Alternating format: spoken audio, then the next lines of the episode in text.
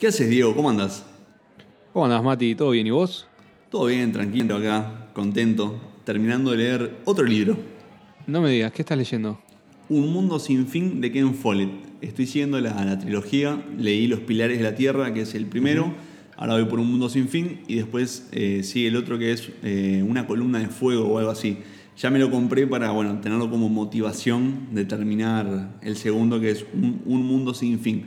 Te lo recomiendo, muy muy lindo libro, este, habla sobre la, la peste bubónica y toda la, la historia sobre la Edad Media. Son son novelas, pero novelas históricas. Muy lindo género, muy recomendable. Libraco bueno. de 1300 y pico de páginas, ¿no? Pero vale un la libro, pena. Un libro bastante largo, pero sí, sin duda que debe ser interesante. Yo también estaba un poco poniéndome a punto con esos libros que siempre te quedan a medio de leer, ¿no? Y justamente estoy terminando un libro que para mí es muy bueno, sabes que es uno de mis ídolos aparte, Nikola Tesla. Eh, Uh. El genio al que le robaron la luz se llama el libro, muy bueno, es sobre la vida de Tesla. Y, y hablando básicamente de Tesla, tiene mucha referencia con el tema que vamos a tratar hoy, creo, ¿verdad? Sí, la verdad que sí. eh, justito ahí lo, lo- lo trajiste a colación. Porque, bueno, justo el fin de semana me, me llamó un conocido y estaba como loco porque, bueno, se va a comprar un flamante automóvil de cero emisiones, un Tesla, un Model Qué 3, bueno, ¿no? qué, qué qué buen conocido tenés. Sí, la verdad que, la verdad que sí. Eh, me alegro muchísimo. Pero hay, hay cosas que, que a mí por ahí me hacen un, poco, un poquito de ruido, ¿no? Cuando me dicen cero emisiones, ecológico, esto, lo otro. Y viste que a mí siempre esas- hay, cosas que como que me rechinan, ¿no? Hay, que ver qué tan ecológico es en realidad, ¿no? Sí, y me tomé bueno, el atrevimiento de hacer un poco una, una investigación, una pequeña comparativa para ver qué, qué tal.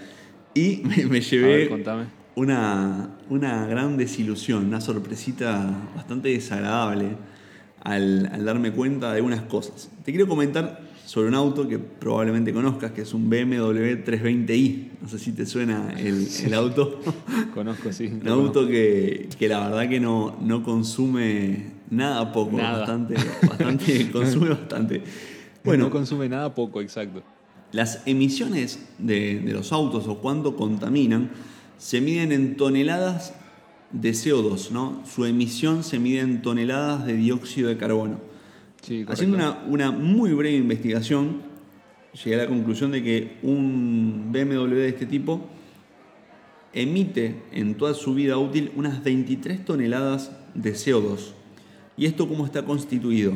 20 toneladas son de la propia combustión de la gasolina que, que consume, 2.5 toneladas son atribuidas a la extracción y a refinar la gasolina que este auto va a consumir, o sea, en todo el proceso de, ¿no? de la refinería El del petróleo. del petróleo. Claro, Para, para que este vehículo llegue a, a consumir esta, esta gasolina. Y 0.5 toneladas de CO2 son las que se emiten a, a nuestra atmósfera en el proceso de fabricación. Ahora bien, cuando uno ve un, un Tesla y dice, este auto tiene cero emisiones de, de CO2, es real, es real. El auto tiene cero emisiones de CO2. Si yo eh, pongo a medir las emisiones de, de su caño de escape inexistan- eh, inexistente, ¿no? Existen, claro. sí. Eh, no va a tener emisiones. Ahora, Ah, es, es un auto, para la gente, ¿no? Totalmente eléctrico, por si alguien no, no lo conoce. Es un auto que no, no trabaja combustión, sino que utiliza una, una energía alternativa como la energía Baterías. eléctrica en este caso. Exactamente. Bueno, entonces, digo, eh, claro, es real, el auto no tiene emisiones, pero nada es gratis en la vida y esto no funciona de aire. Entonces, bueno, más precisamente no, la respuesta no, funciona de electricidad. Entonces, ahí me puse a investigar y digo, bueno, tengo que saber eh, cuántas toneladas de, de CO2 se emiten para fabricar la electricidad que este auto necesita para moverse o para, para Claro, recargarse. para fabricar las baterías. Eh, eh, no, no, no, no para fabricar las baterías, las baterías. sino para recargar estas baterías. Ah, entiendo. ¿Cuánto CO2 se emite a la atmósfera para fabricar la electricidad que estos vehículos necesitan para ser recargados? Entonces, para mi sorpresa, cuando me pongo a investigar sobre esto y a buscar un poco de información, resulta que ahí me cambia la unidad. Cuando me hablan de consumo, sí, me hablan de toneladas de CO2 que no son emitidas y tal, pero cuando me pongo a buscar cuánto consume, y no de electricidad, sino de, emanación de CO2 a la atmósfera para, para fabricar esta electricidad, resulta que me cambian la unidad y me la ponen en euros, ¿no? Eh, recargar este auto te vale tantos euros. Sí, perfecto. Eso es como que yo te diga, ¿cuánto consume tu automóvil hoy? Y vos me digas, eh, recargar el tanque me sale, no sé, 10 euros, ponele. No, no tiene nada que ver. Yo te estoy preguntando cuánto consume, no te estoy preguntando cuánto gastás en la estación de servicio. Ahí es donde hay el cambio de, unidad métrica, ¿no? De, unidad, de, gestión. Y digo, bueno, es, eh, la medición cambia y ahí ya me sonó algo raro.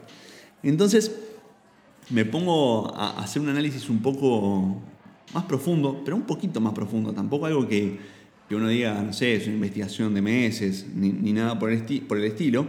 Y resulta que estos autos, en toda su vida útil, generan una emisión a la atmósfera de 27 toneladas de CO2, por arriba de las 23 que genera un auto a combustión.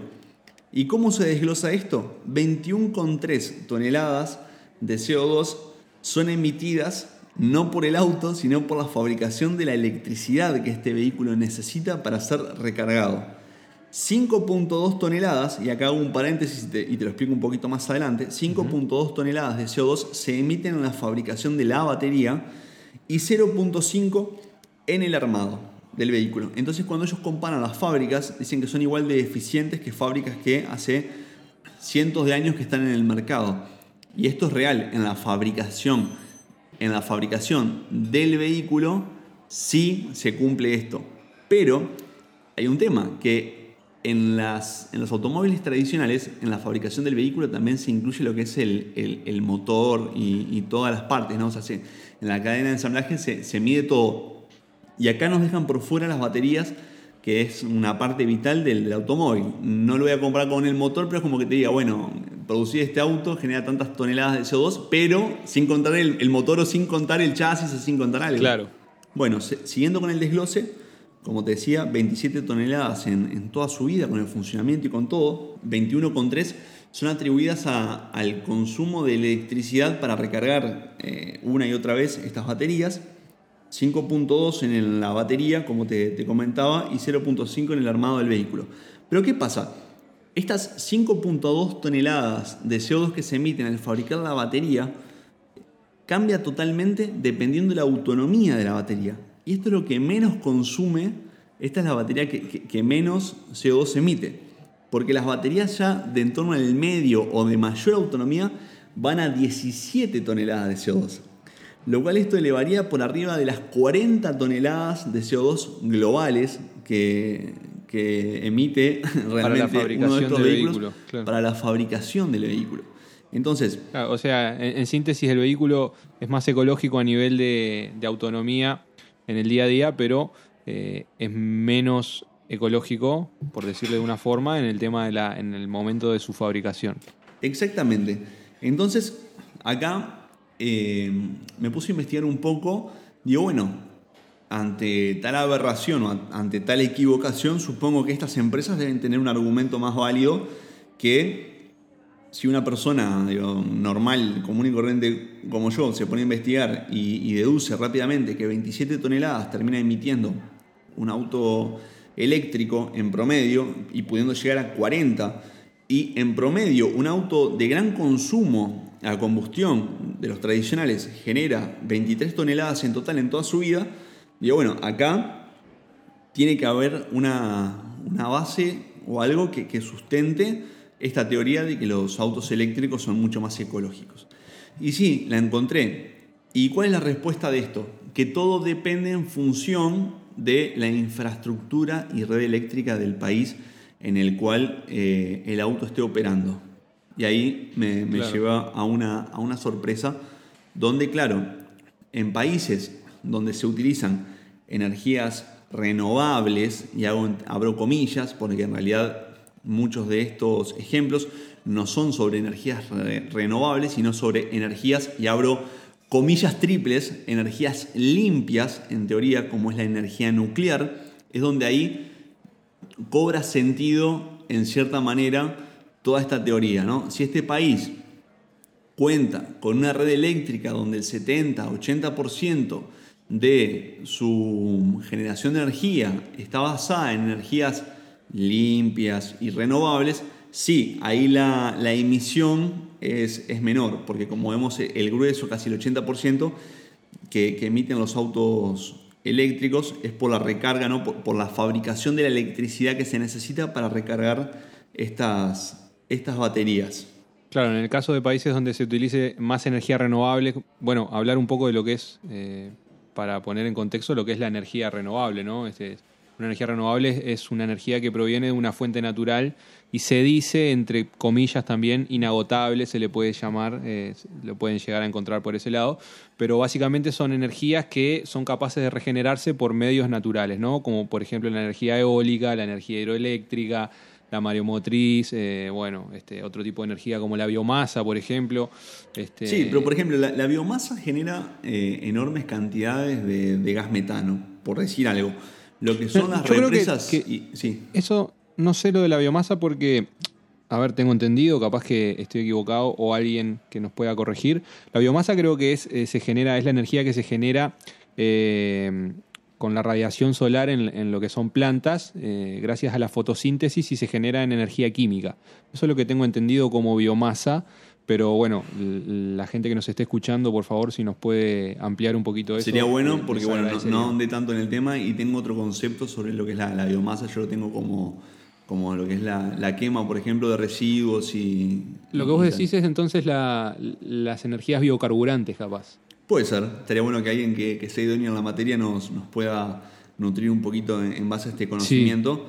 Y, y sigo un poco con el con el análisis ¿no? de, esto. ¿no? Entonces, digo, bueno, eh, energías, energías limpias, energías renovables, como veníamos hablando, bueno, por ejemplo, las, eh, los molinos de viento, ¿no? Los, lo que es la, energía eólica, que la verdad tiene un aceite súper contaminante, que eh, son trampas mortales para las aves y que generan un, un cierto tipo de contaminación que por ahí no está tan arraigada a nuestro término, que, es la, contaminación visual, ¿no? Hay paisajes que, que, se ven totalmente distorsionados, se ven totalmente afectados por, por esto, como también pasa con las represas hidráulicas, ¿no? Donde se inundan partes, los lechos de los ríos cambian, eh, se generan deforestaciones, inundaciones que no deberían, estar ahí y pila de problemas. Igualmente todo esto por ahí es favorable en, en función de lo que es la contaminación por, por la quema de, fósiles, ¿no? de, reservas de combustibles fósiles como lo que es el, petróleo. Por el dióxido de carbono más que nada, que, en realidad en lo que es la, contaminación, eh, creo que influye un 60% de lo que es la contaminación, o bueno, si hablamos de contaminación, creo que también hablamos de lo que es calentamiento global, eh, que influye el, dióxido de carbono en un 60% eh, en lo que es este calentamiento global, ¿no? Que es una, una combustión o, un gas, un gas, mejor dicho, sumamente dañino para la ecología. Entonces, eh, bueno, en base a lo que vos decías, ¿no? Pero también sobre la contaminación visual que decías, eh, con respecto haciendo referencia a lo que es la energía eólica y las represas. También justo estaba leyendo un artículo hace unos días donde se estaba generando una represa en Brasil, en la triple, por ahí por la triple frontera de Paraguay, Brasil y Argentina, y está afectando totalmente a lo que es eh, ni más ni menos que las cataratas del Iguazú. Es deprimente incluso. Siete maravillas del, mundo, del mundo actual. Exacto. Y, es realmente deprimente ver cómo esa caída o esa pendiente de agua está totalmente desmejorada, por decirle un término, por darle un término, eh, gracias a esta represa que, se estaba construyendo. No sabía eso y la verdad que es una, pena, pero, pero bueno. Eh, la verdad que no se puede hacer nada a veces con estas decisiones gubernamentales. Y basándome un poco también en lo que son decisiones gubernamentales, y siguiendo la línea de investigación de los autos eléctricos y que en un país con una infraestructura eléctrica de energías renovables barra limpias eh, es mucho más eh, redituable y ahí es donde el auto eléctrico en todo su esplendor luce ser una, Más una- eficiente. Más eficiente y, y un gran, eh, una gran sustitución al, al auto de combustión normal. Entonces, digo, bueno, comercialmente las, las energías limpias, que, que a diferencia de las energías limpias, de las energías renovables, a la energía limpia, aunque a, a muchos les llame la atención, se le llama, por ejemplo, a, a la energía nuclear. Las plantas nucleares Claro. eh, son consideradas dentro de todo energías, energías limpias, lo cual, bueno, cada uno for- formulará su, su propia opinión. Sí. Se, se le puede encontrar como energías limpias o por ahí también como energías alternativas porque no se le llama tan habitualmente energías renovables porque no son infinitas como decíamos, ¿no? Eh, y no tienen la capacidad de regenerarse por medios naturales.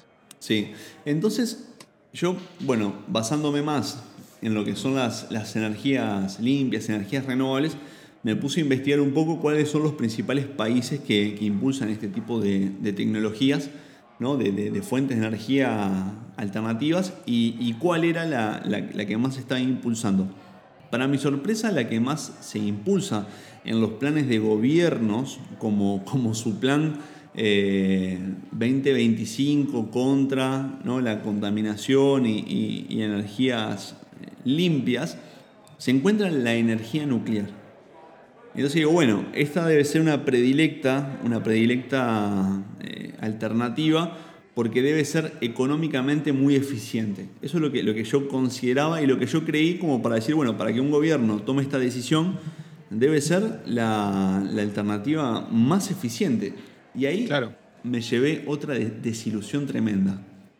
Creo que esto es lo que todos pensamos también, ¿no? Que es la- lo más eficiente. Lo más en- económico, generar energía Exacto. a través de una planta nuclear debe ser lo más eficiente económicamente A- nivel económico, A nivel económico, ¿no? a nivel económico. Estamos hablando a nivel económico.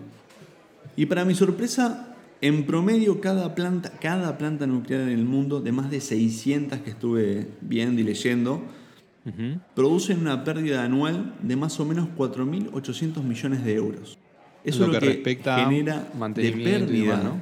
¿Por qué? Porque las plantas se generan con una fecha de caducidad más o menos de 30 a 40 años y el costo de inversión dividido esos 30 a 40 años debería de ser ¿no? divisible entre, entre lo que produce rentable. Pero la verdad es que no, que, que no es para nada rentable. Y te, te aporto otro dato. En promedio, las plantas dan en pérdida, las plantas nuclear- nucleares en el mundo, según el país, dan entre 1.500 millones anuales de pérdida y 8.900 millones de euros en, en pérdida, lo que nos da este promedio que yo te decía de, de unos 4.500 millones de euros de, de pérdida anuales en, en las plantas. Entonces digo, bueno, si esto por ahí no se sabía y ahora se sabe, eh, no entiendo cuál es la motivación para seguir construyendo plantas, Claro. plantas nucleares. ¿Cuál es el objetivo? ¿Cu- ¿Cuál es el objetivo de suplantar estas energías por energía nuclear, en todo caso? Aparte Claro, con las consecuencias a- que ya sabemos que, que han tenido, eh, como por ejemplo en lugares como Fukushima o bueno, eh, Chernobyl Bueno, incluso. Ni que hablar. Y más aterrador que eso es saber que muchos gobiernos antes de ini- iniciar el proyecto ya sabían que esta planta iba a tener que ser subsidiada, o sea que el gobierno iba a tener que poner dinero para que esta planta sea operativa. Y entonces ahí me vuelvo a preguntar, bueno, ¿cuál es la principal motivación para correr el enorme riesgo que es poner una planta, una planta nuclear en, en un país si este no es el, el beneficio económico, donde uno dice, bueno, Claro. si, si la energía eléctrica me vale un 10% de lo que me vale de forma tradicional, bueno, lo, lo puedo llegar a entender, asumir ese riesgo financiero a nivel país, ¿no? Pero para mi sorpresa, ¿sabes cuál fue el, el principal promotor de la elaboración de, de plantas nucleares en el mundo? Te estoy hablando de 600 plantas de 675 que estuve evaluando. ¿Sabes cuál fue su, su principal motivo? ¿En ¿Cuál? El armamentista. Una motivación Claro. militar. Esa fue una- la motivación militar. ¿Y sabes qué, qué es lo peor de todo esto? Que haciendo una pequeña pregunta entre, entre algunos conocidos, les pregunté que me dijeran alguna de las ciudades de Japón que, que más conocen, ¿no? O que les suenan por el es la que, que, que es el país que más plantas nucleares tiene, según tengo entendido, ¿no? Sí. Entonces, eh, en- o sea, que más plantas nucleares tiene en, en relación a, la población y superficie, ¿no? Eh, Ah, entonces, Me pongo a preguntarle esto a la gente y en, en orden te digo, ¿no? Lo, lo que me dicen, bueno, ¿qué, qué ciudades de, de Japón conoces? Y todos me contestan, bueno, en primer lugar, Tokio, Ujú, La capital. en segundo lugar, Fukushima, en tercer lugar, Hiroshima y Nagasaki. Entonces digo, ¿cómo un país que ha sido tan golpeado por la radiación, por las plantas en sí, como Fukushima, y por los derivados de la radiación, que es este- esta carrera armamentista, que fue la única vez que se utilizaron dos bombas nucleares, por lo menos en los registros históricos habituales que conocemos, porque siempre hay que, hay que dudar de todo, ¿no? O, a- o andás a ver si no nos cambiaron la historia también. si no nos cambian la historia, pero digo, es un país que ha sido víctima de bombardeos por ¿no? nucleares, que, que, como sabemos los desechos de estas plantas se utilizan para, para generar armamento, y también eh, una propia planta que, tuvo un incidente que, es el incidente más grande de, eh, de la historia a nivel radiación, el desastre más grande, incluso por arriba de lo que, de lo que ha sido Chernóbil. Y Curiosamente, en su plan de, limpiar las energías o en su plan energético 2025 está la constitución y construcción de más plantas nucleares. Y, y me llama la atención enormemente, me llama la atención súper... no Es, terrible porque, porque uno lo piensa, mala. uno lo piensa, digo, y por ejemplo en Europa, ¿no? Da- da- dado el caso de Francia, donde el 73% de su energía eléctrica proviene de origen nuclear, ¿no? De sus 50 y- 58, 58, 59 reactores nucleares.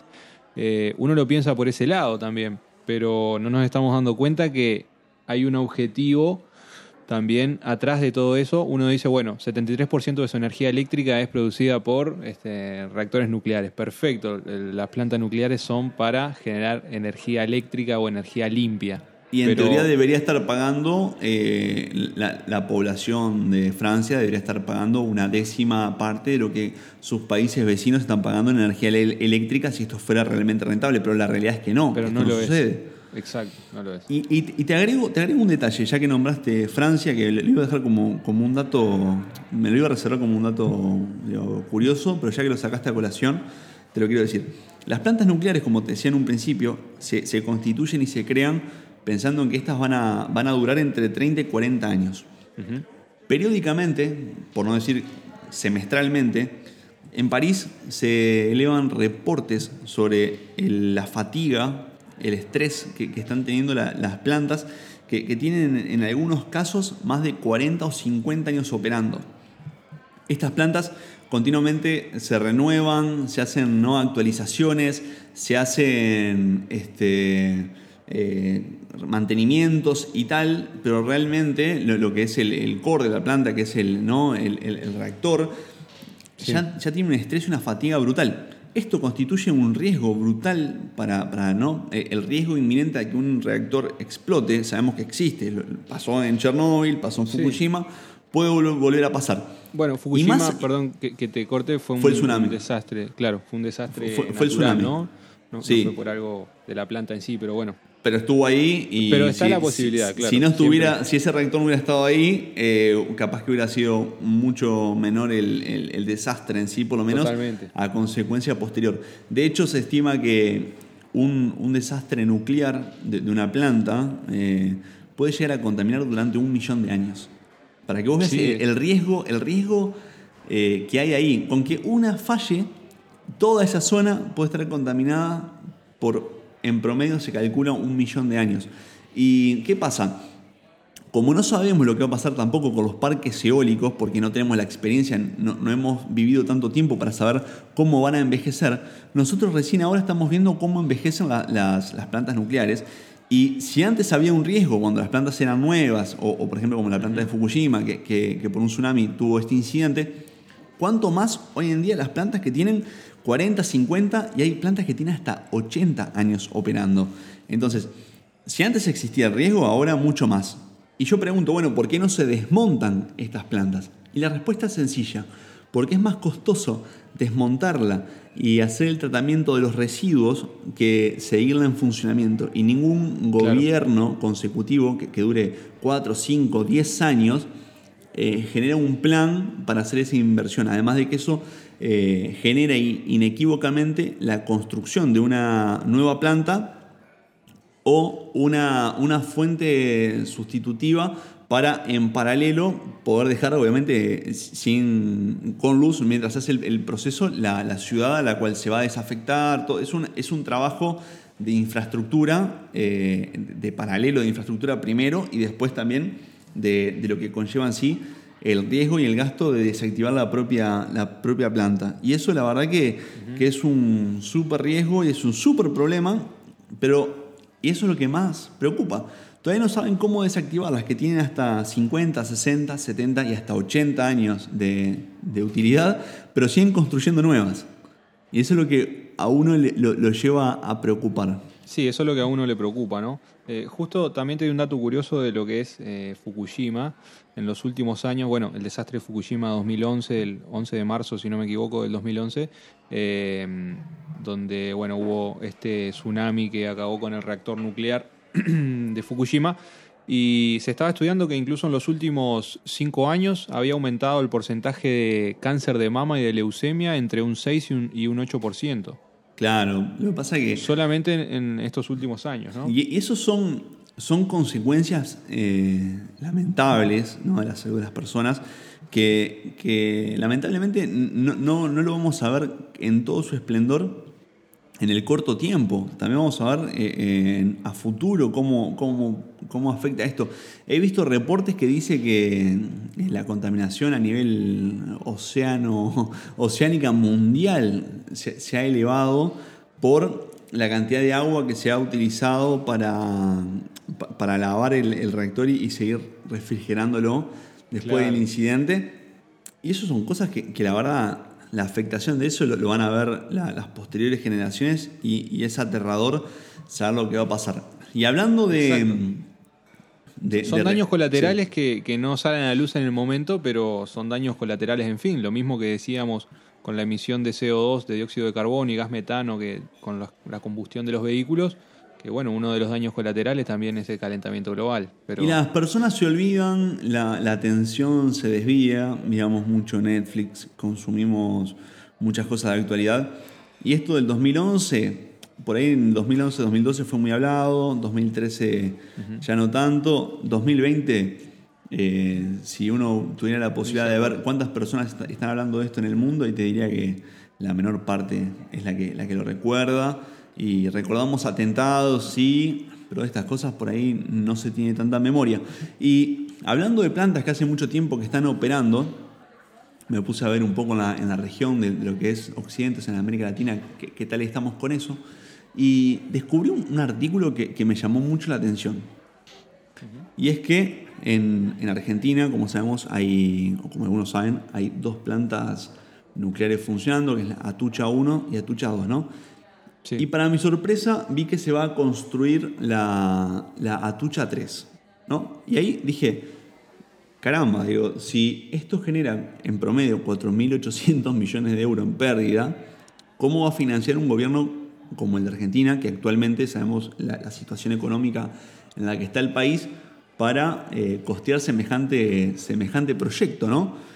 Y digo, bueno, evidentemente no creo que tenga el dinero para, para emprender para el, financiamiento de semejante proyecto. Y entonces buscando un poco, me, bueno, me, puse a pensar y digo, bueno, esto tiene que ser eh, algún Fondo Monetario Internacional, algún banco ¿no? Eh, eh, interamericano de desarrollo.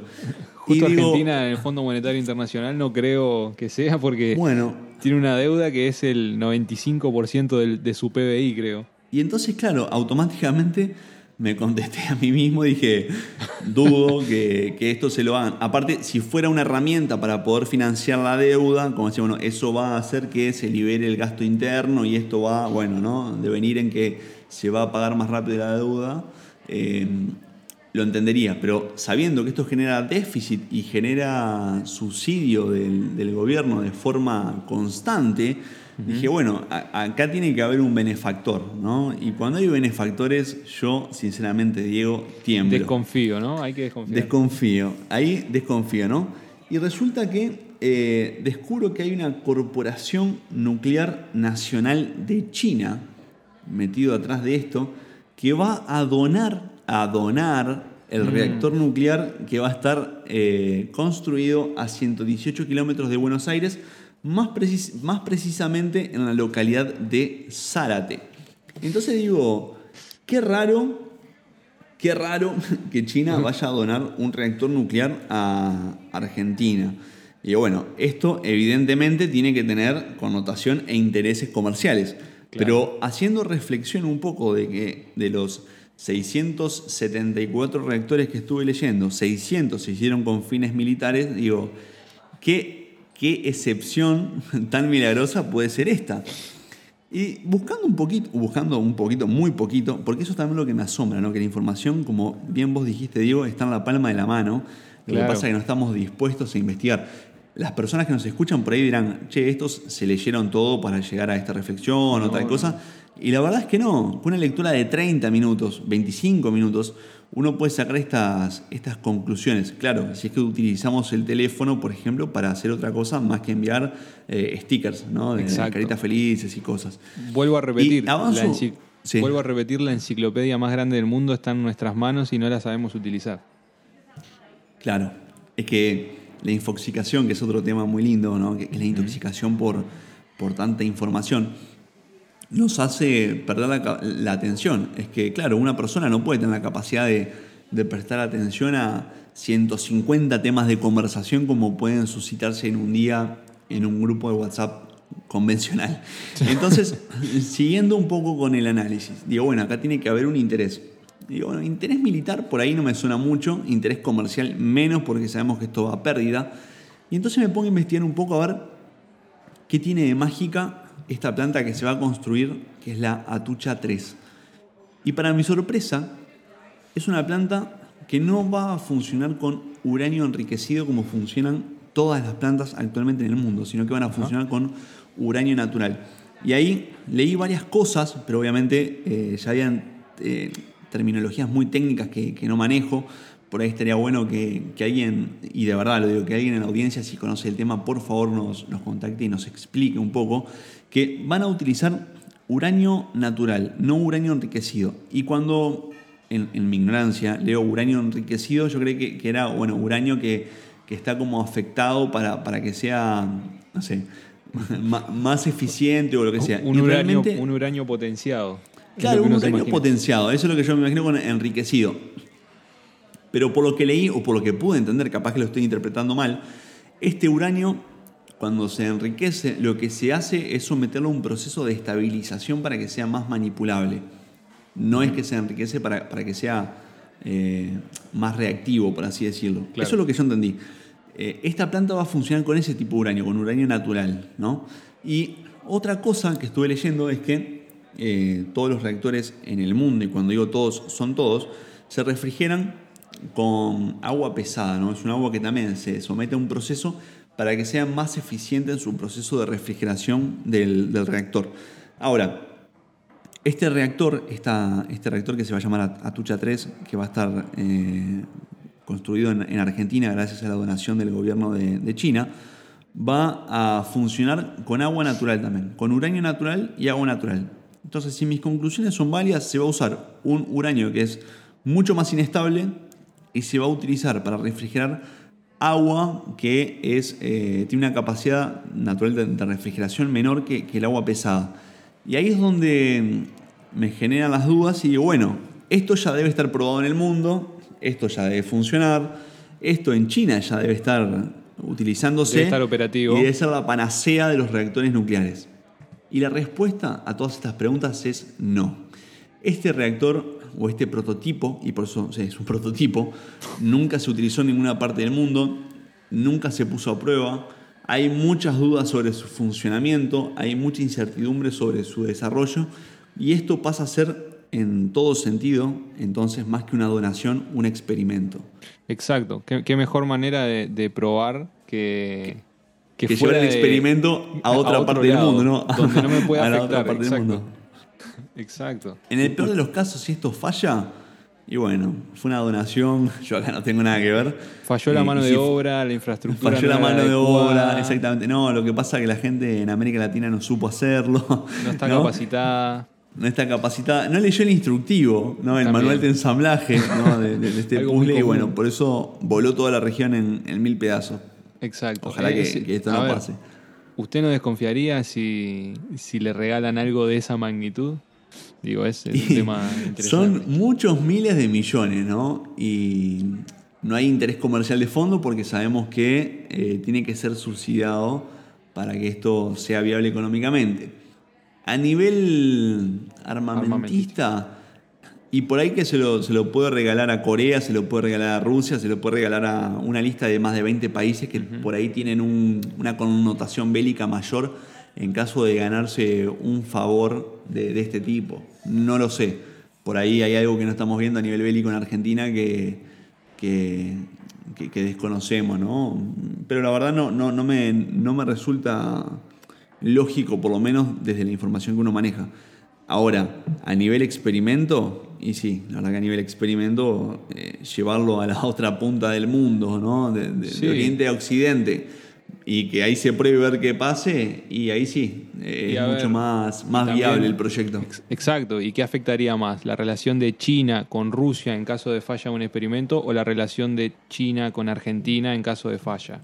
Y creo que la respuesta se decanta por sí sola. Pero igual estaría bueno que la gente nos opine de esto. Sí, y que la gente nos diga cómo, cómo, cómo le parece esto. ¿no? ¿Qué, le parece esto? Y por favor, que si hay una persona que, que sea entendida en reactores nucleares, nosotros no pudimos dar con, ninguna. Estuve contactando a varias personas, pero no, no tuve respuesta todavía.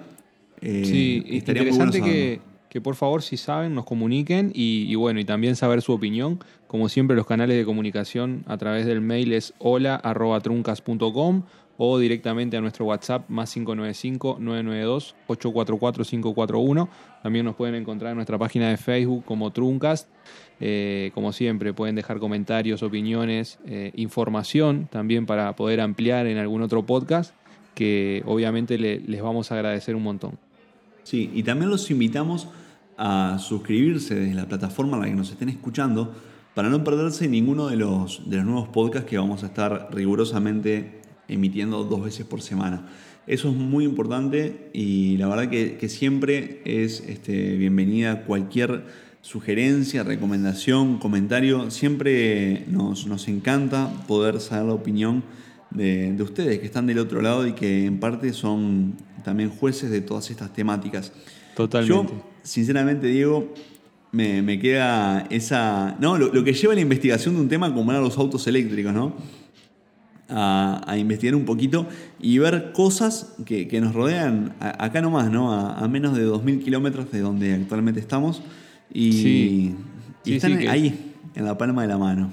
Exactamente. Eh, sí, es una información súper interesante para ahondar un poco más. Y y bueno, como dije, también saber lo que opina la gente, que nos manden sus, opiniones. Y creo que también dejamos varios temas abiertos hoy, eh, como para poder seguir tocando en otro podcast. Uno, el calentamiento global, como dije, que el calentamiento global, más allá de los grupos que se generan donde eh, niegan el calentamiento global, el calentamiento global sí es una realidad. Y, mucha gente lo confunde con... El calentamiento global existe, sí, y no tiene nada que ver con la capa de ozono, que mucha gente también lo confunde. Eso es algo que podríamos ahondar después en, otro tema, con, sí, con las emisiones de, CO2 o gas metano también que, perjudican.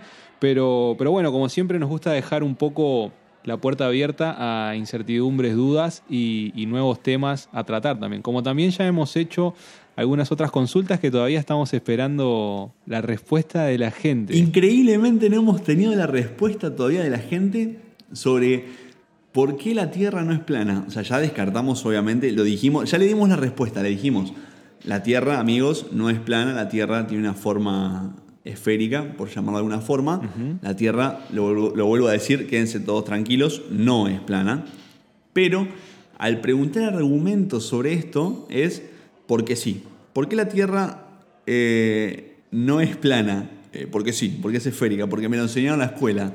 Claro, o porque me lo dijeron o porque vi un video de YouTube donde se demostraba. Pero queremos saber también eh, qué es lo que piensan, ¿no? Por favor. Desde, la época de antes de Cristo, ya Aristóteles había dicho que la Tierra. Les voy a tirar un tip. Ya Aristóteles había dicho que la Tierra era esférica porque eh, cuando se veían los barcos venir en el mar, primero lo que se veía era el mástil del barco y después a medida que se iba acercando un poco más, era que se veía todo el resto. Bueno, ahí tenemos una, eh, un indicio de que la Tierra, un indicio no, una prueba de que la Tierra es esférica. Pero nos gustaría saber también qué otros argumentos o qué otras opiniones tiene la gente, así que bueno, más que bienvenidos y quedamos a espera de eso. Con una observación normal, ¿no? Estamos hablando que es con una simple observación, salir hacia afuera, ¿no? No se puede salir hacia adentro, pero eh, salir y mirar al cielo, mirar un poco hacia arriba.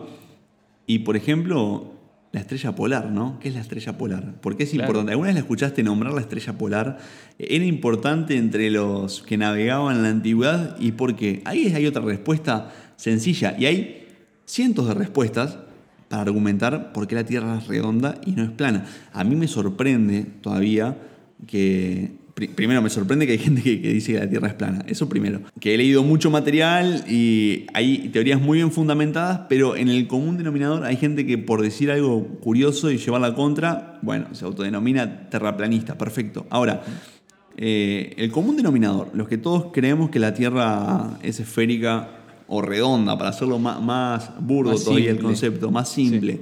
Eh, por favor, ¿cómo podemos justificar de forma sencilla a una persona que nos dice que la Tierra es plana, ¿cómo le podemos justificar que no, que la Tierra es esférica?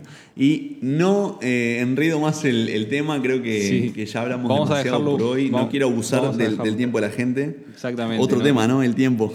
El, que no vuelve. Un gran tema. Bueno, no se sabe todavía. En nuestra dimensión no vuelve, pero capaz que en, otra dimensión es como bajar y subir una montaña, así que no. No lo sabemos todavía. No lo sabemos. Pero la verdad que estamos muy agradecidos con la gente que que nos regala su tiempo, que por ahora es una, de las cosas más importantes que tenemos porque es algo que uno entrega, otorga y, no vuelve. La verdad que, estamos muy agradecidos con las personas que, nos dedican un poquito de su tiempo para pensar junto con nosotros de una forma, una forma diferente. ¿Qué es lo que buscamos en Truncas? Exactamente, esperamos poder aportar eso, eh, esa, esa, otra forma de pensar o compartir también muchas ideas que, que por ahí ya tengan y, bueno, generar estos debates también a veces es, interesante y productivo. Así que bueno, creo que lo dejamos por acá, Mati, y nos volvemos a encontrar el viernes, ¿te parece? Perfecto, nos volvemos a encontrar el viernes. Te mando un saludo. Un saludo, Mati.